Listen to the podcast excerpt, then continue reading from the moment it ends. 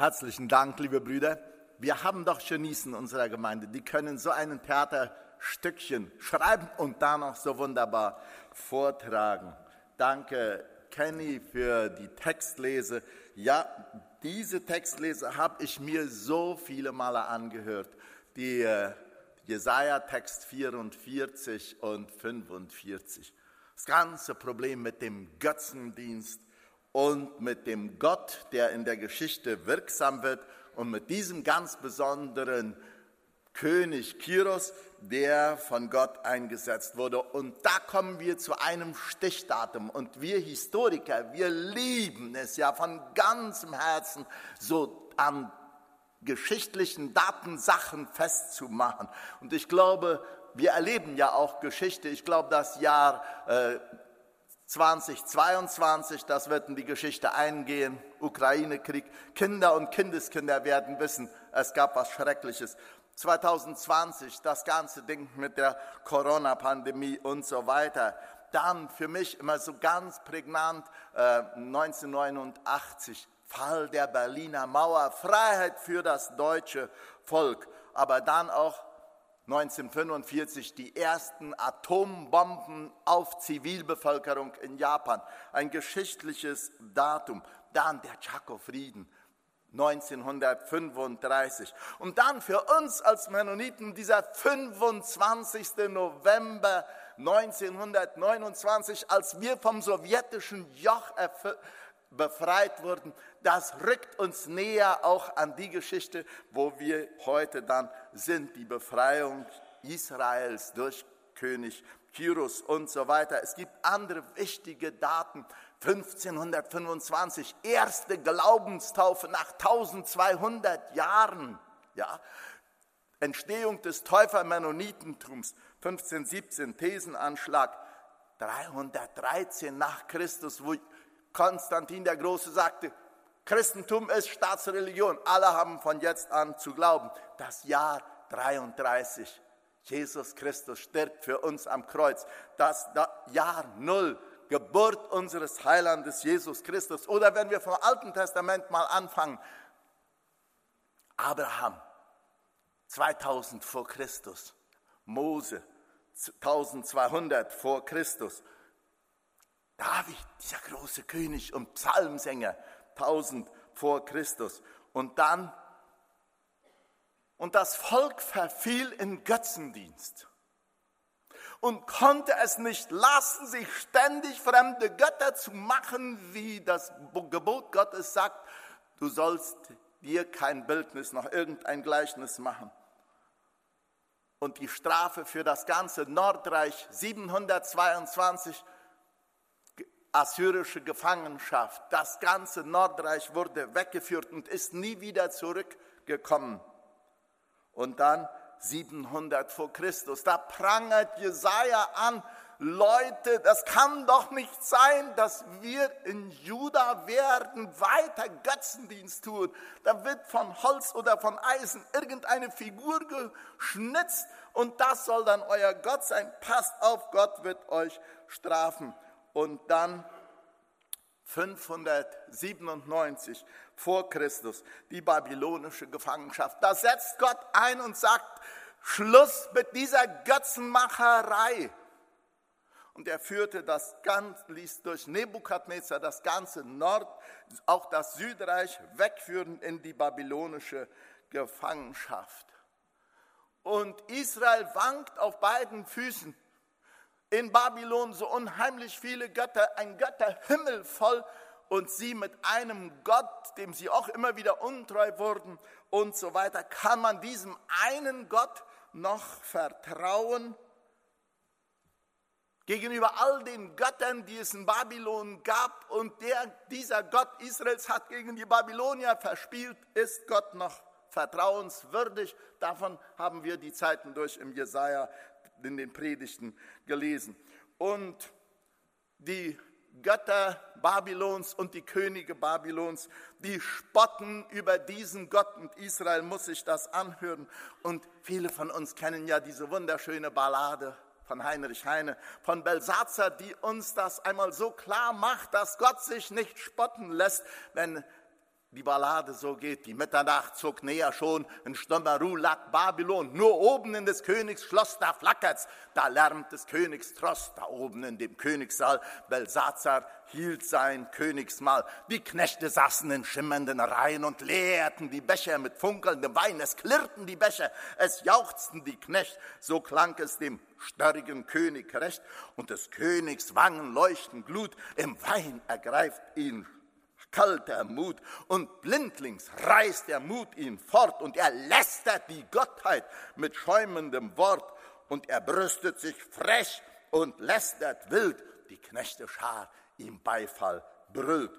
Der König rief mit stolzem Blick, der Diener eilt und kehrt zurück. Er trug viel Gülden Gerät auf dem Haupt, das war aus dem Tempel Jehovas geraubt. Und der König ergriff mit frevler Hand einen heiligen Becher, gefüllt bis zum Rand, und leerte ihn hastig bis auf den Grund und rief es laut mit schäumendem Mund, Jehova, dir künde ich auf ewig Hohn, ich bin der König von Babylon. Doch kaum das grause Wort verklang, dem König ward's heimlich im Busen. Bang, das gellende Lachen verstummte so mal, es wurde totenstill im Saal.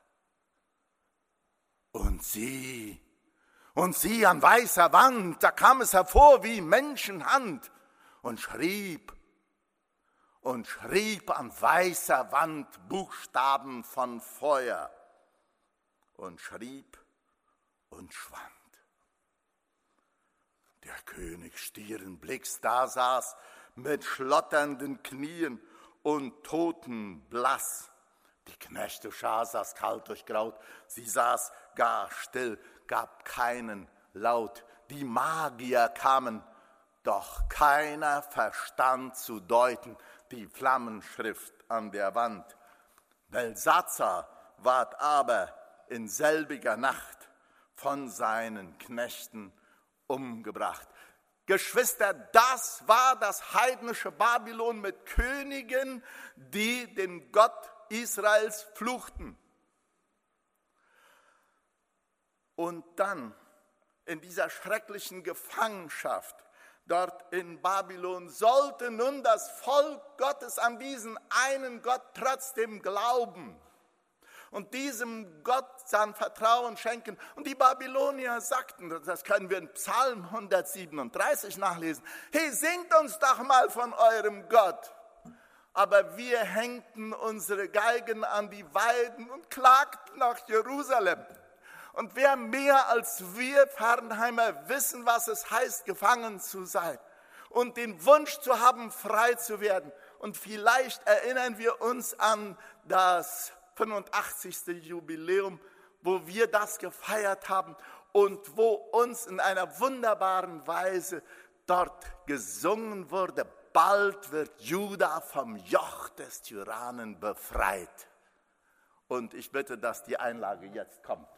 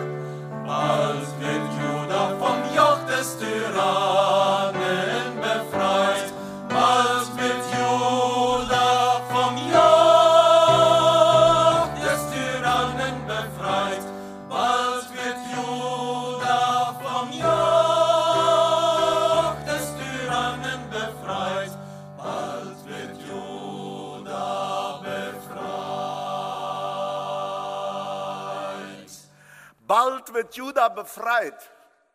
Das war das Wort des Jesaja, das er den Leuten schon 150 Jahre vorher zurief. Und damals, als Jesaja das sagte, im Jahre 700, was haben die davon verstanden? Gar nichts. Aber dann kam irgendwann das Jahr 590 und das ganze Juda wurde weggeführt.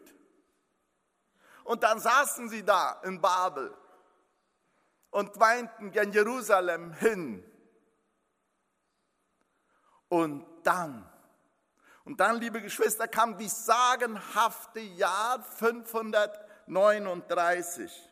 538, als Kyros König von Persien wurde.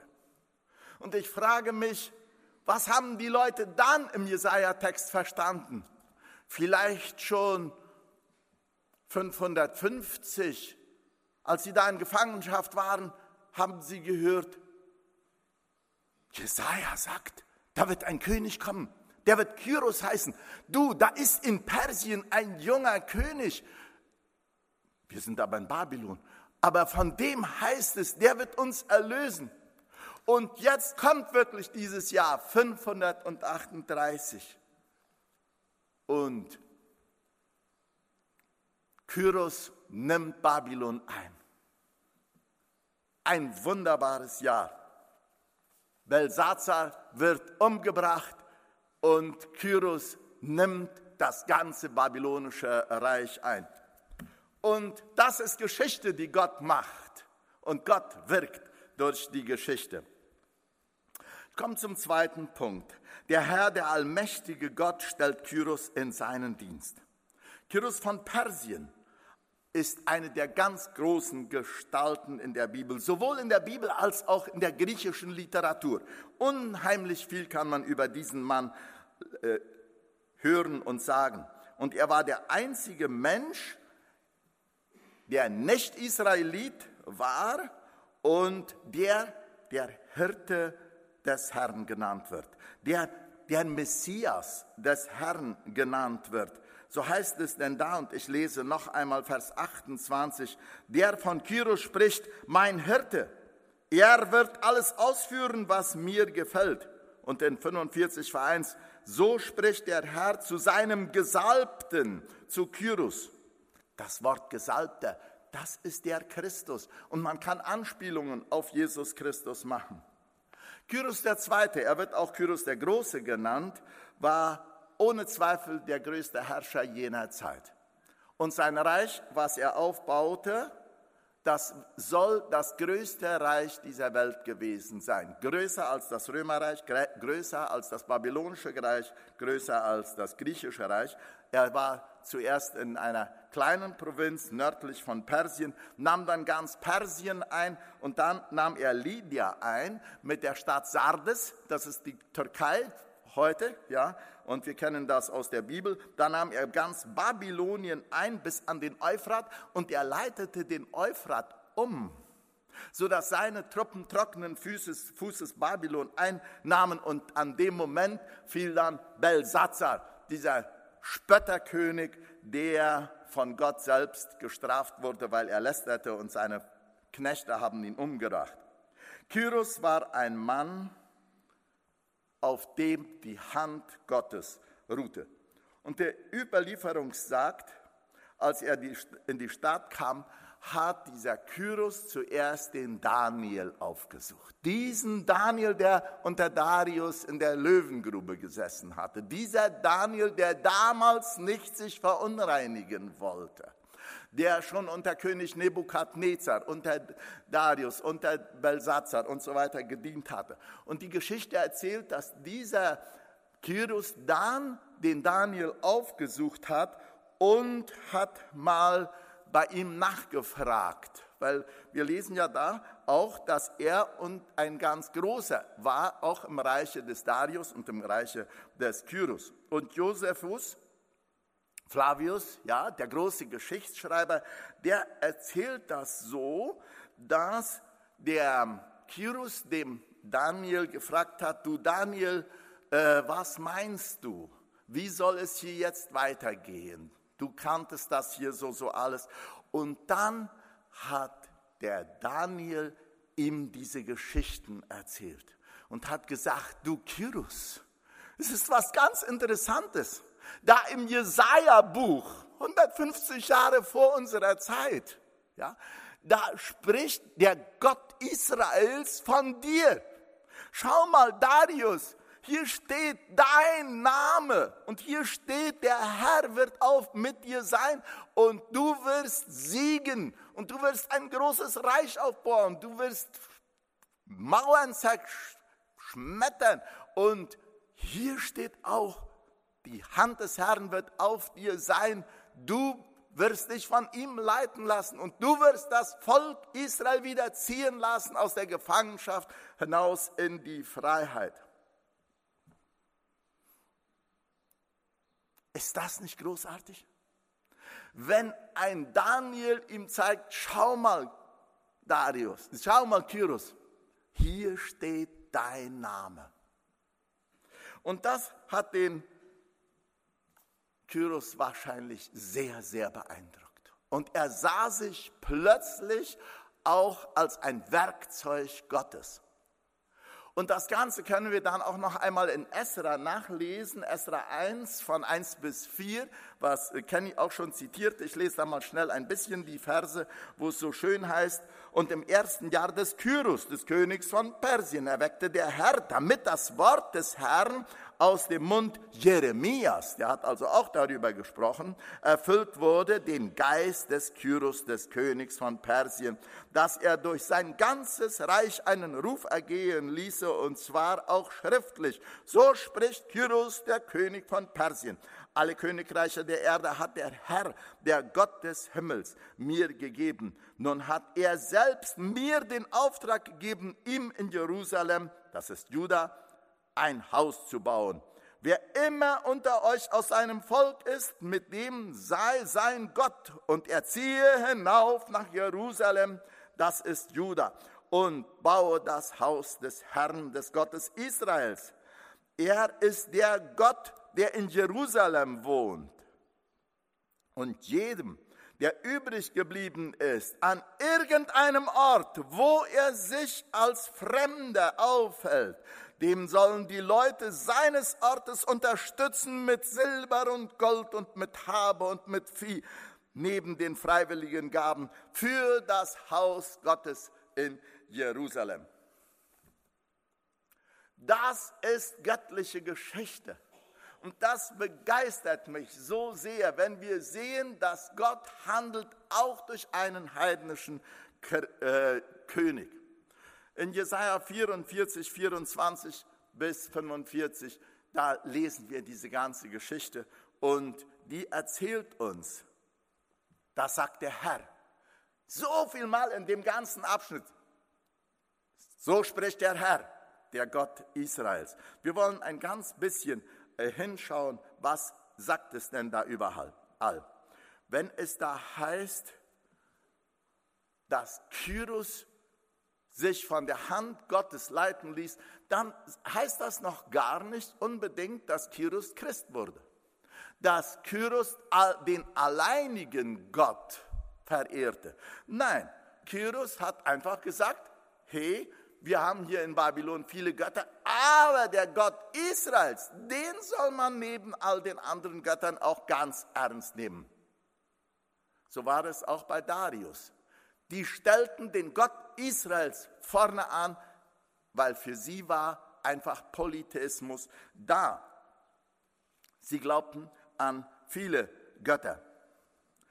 Und trotzdem stellt Gott diesen Kyros in seinen Dienst, als sein Werkzeug. Und das ist für mich sehr, sehr bezeichnend. Das ist für mich so groß dass Gott auch in dem Herzen von ungläubigen Menschen wirkt und von Politikern wirkt und damit Gottes Plan ausgefüllt wird.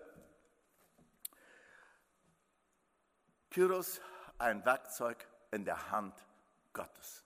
Ein Polytheist, dem mit einmal klar wird, hey, da gibt es noch einen ganz größeren Gott. Nicht einen geschnitzten, nicht einen gegossenen von Silber oder Gold, sondern den Gott des Himmels. Und er hat bewirkt, damit viele Leute sagen, ja, das ist der Gott Israels. Und er hat bewirkt, dass das Volk Israel frei werde, gehen durfte. Und Babylon hat geholfen, dass Juda nicht mehr am Götzendienst hing. Nach dieser Zeit war das Thema des Götzendienstes in Israel ein bisschen erledigt. Es war eigentlich zum Stillstand gekommen. Und man wusste, Gott ist der Gott. Was sagt nun dieser Abschnitt weiter über Gott und über sein Wirken in der Politik? Und mir fielen da die Verse von 24 bis 28 auf. Wie stellt Gott sich da vor in den Versen, wenn wir die analysieren? Gott sagt, ich bin dein Erlöser. Ich bin der, der frei machen kann. Ich bin der, der Himmel und Erde geschaffen hat. Ich bin der, der die Zeichen der Wahrsager zunichte macht. Der erklärt, hey, Wahrsager, die können es nicht machen. Haben wir bei Balsatzer gesehen. Die Magier kamen, doch keiner verstand zu deuten die Flammenschrift an der Wand. Ich bin der, der das Wort seiner Kräfte Knechte wahr macht und den Ratschluss vollführt. Ich bin der, der in der Geschichte wirkt. Ich bin der, der zu Jerusalem spricht, werde wieder aufgebaut. Ich bin der, der zum Tempel sagt, werde wieder aufgebaut. Ich bin der, der Fluten trockenlegt. Ich bin der Herr. Und der ich bin der Herr, der zu Kirus spricht, mein Hirte. Er soll all meinen Willen vollenden und sagen zu Jerusalem, werde wieder gebaut und zum Tempel werde gegründet. Das ist das, was Jesaja Text über Gott sagt. Und was sagt dieser Text weiter über Kirus? Was sagt Gott über Kirus, über diesen heidnischen Herrscher? Das haben wir dann in den Versen 45, Kapitel 45 von 1 bis 6. Er nennt diesen Kirus meinen Gesalbten. Ist das nicht ein bisschen hoch ausgeholt? Mein Gesalbter. Gott sagt, ich habe diesen Kirus eingesetzt. Vielleicht, wenn wir jetzt Römer sehen, hat er auch die anderen Könige eingesetzt. Das heißt hier, mein Gesalbter, den ich bei meiner rechten Hand ergriff. Gott sagt, ich habe den Kirus an der Hand genommen und habe ihm all die Reiche einnehmen lassen. Bis Tschetschenien, bis hinten, wo jetzt unsere Missionare in Turk äh, Turkmenistan arbeiten und Kirgisistan, das alles gehörte dazu, bis Rom und Ägypten. Ich habe das alles dir gegeben. Ich habe dich an der rechten Hand geführt. Ich will dir vor dir hergehen und das Bergland ebnen. Alle Täler sollen erhöht werden und alle Berge und Hügel sollen erniedrigt werden. Ich will eherne Türen zerschlagen und eiserne Riegel zerbrechen, so heißt es da. Und das passierte in einer ganz interessanten Weise, können wir auch in der griechischen Literatur nachlesen. Ich will Schätze und Kleinöde dir geben. Kyros, unheimlich viel Schätze hat er gesammelt in der Zeit. Ich rief dich, heißt es dann weiter, um Jakobs willen und um Judas willen. Und dann heißt es zweimal, obwohl du mich nicht kanntest. Und das ist das Bezeichnende bei mir hier. Und darauf will ich Gewicht legen. Gott spricht auch durch heidnische Menschen, Herrscher. Und das heißt da zweimal, obwohl du mich nicht kanntest, habe ich trotzdem durch dich gewirkt. Durch dich soll Ost und West erfahren, dass ich es bin. Und Kyros hat ein Schreiben rausgegeben und sagt, hey, der Gott Israels, der ist es. Darius hat das selbst auch noch einmal gemacht. Als drittes, ich bin der Herr und sonst keiner, in den Versen 6 und 7. In diesen ganzen Kapiteln stellt sich Gott immer vor und sagt, ich bin der Herr. Ich bin es und sonst keiner. Und verachtet diese Götzenbilder, wo ein Künstler schnitzt herum und plötzlich entsteht eine Figur, hübsche Figur, und mit all dem Abfall von dem Holz, was beim Schnitzen bringt, brät man sich seinen Asado, so heißt es in dem Text, den wir, äh, in den Kapiteln, die äh, im Text jetzt heute nicht gelesen wurden. Ich bin es, er, der Licht bildet und die Finsternis schafft. Es hat mich ein bisschen erschüttert, wenn hier von Gott geschrieben wird, ich bin es, der das Licht schafft, auch die Finsternis, der den Frieden wirkt und das Unheil schafft. Gott ist es alles. Da ist nicht ein Kampf, nur, aha, Gott des Lichts und der andere Gott der Finsternis. Nein, Gott schafft das Licht und die Finsternis. Er schafft den Frieden und er schafft das Unheil. Und sehr oft schafft Gott das Unheil als eine Strafe für die Leute, die ihm nicht gehorchen wollen. Und dann schafft er Unheil. Und in dem Sinn müssen wir Politik verstehen. Wenn etwas passiert, wenn ein Stalin so regiert, wie er regierte, oder andere Politiker, dann ist das Unheil. Und wir können das oft nicht begreifen, warum Gott auch das Unheil schafft oder es zulässt. Es heißt hier, ich unterwerfe ihm die Nationen. Ja? Und das ist das Bedeutende. Gott ist es, und das heißt da ausdrücklich, der über Babylon das Unheil bringt. Einmal brachte er das Unheil über die Nordstämme und ließ sie nach Assyrien gehen. Er brachte Unheil über das Juden, Juda und Benjamin, das Südreich und gab Unheil, als Nebukadnezar sie wegführte. Und jetzt dreht sich das Bild und er schafft Unheil über Babylon durch einen Kyrus und Jerusalem wird wieder frei. Und dann kommen wir zu einem sehr schönen Vers und das ist der Vers 8, den ich einmal lesen will, der mir so viel bedeutet, wenn es da so heißt, träufelt ihr Himmel von oben und ihr Wolken regnet Gerechtigkeit. Die Erde tue sich auf und bringe Heil und Gerechtigkeit wachse mit auf. Ich, der Herr, habe es geschaffen.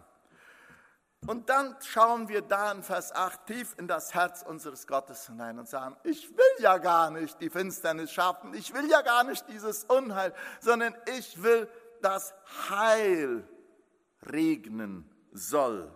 Gott will es vom Himmel träufeln lassen.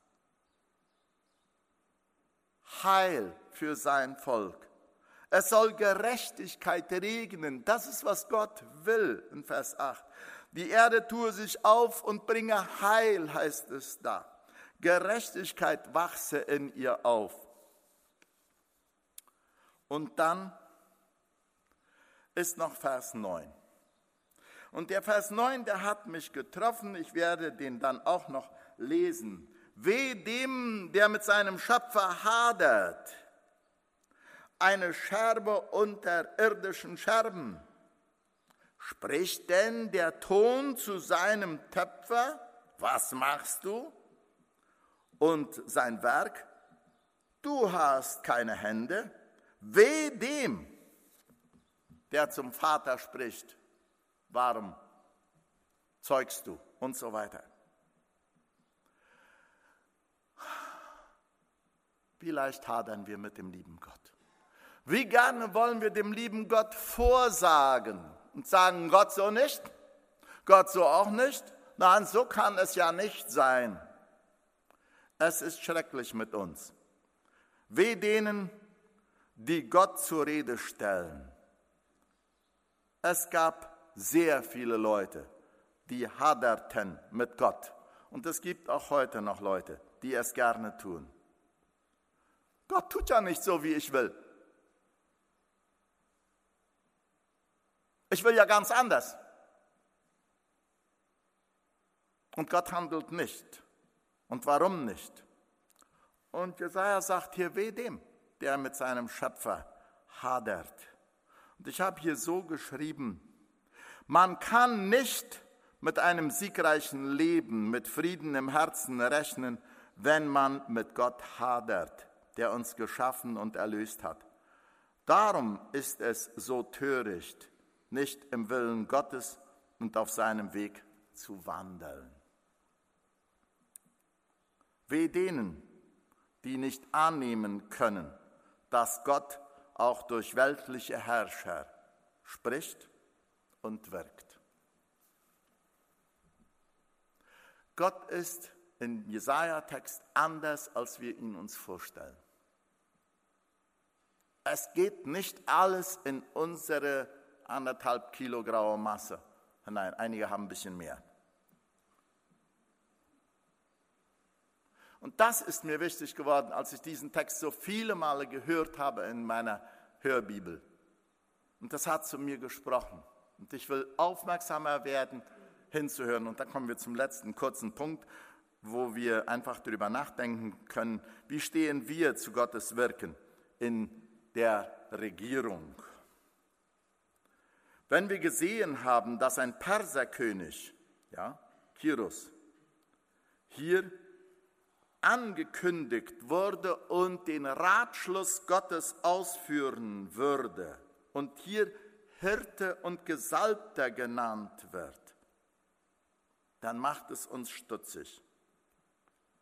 Als mächtiger Diener der Welt wird er zum Knecht Gottes, zum Knecht Jahwes, der beim Namen gerufen wird, den Gott gerufen hat und an seiner Hand führt. Gott regiert und manchmal regiert er durch heidnische Herrscher, die ihn selbst nicht als Herrn annehmen. Durch unbekehrte Mitmenschen und diese treiben, treffen politische Entscheidungen, die uns manchmal nicht passen. Und doch Werkzeuge in Gottes Hand sind. Der lebendige Gott schreibt und macht Geschichte. Und das Ganze für uns heute, wie stehen wir dazu? Wie stehen wir zu der Regierung? Wie stehen wir zu Verordnungen der Regierung, die uns nicht logisch scheinen? Wie sprechen und schreiben wir über unsere Regierung auch in den Statusen und in den Links, die wir so schnell weiterschieben und so weiter? Kommen wir unserer Pflicht nach, für die Regierung zu beten, wo wir im Neuen Testament so oft aufgefordert werden? Kann es sein, dass Verordnungen, die uns nicht logisch sind, von Gott gebraucht werden, um sein Reich zu bauen?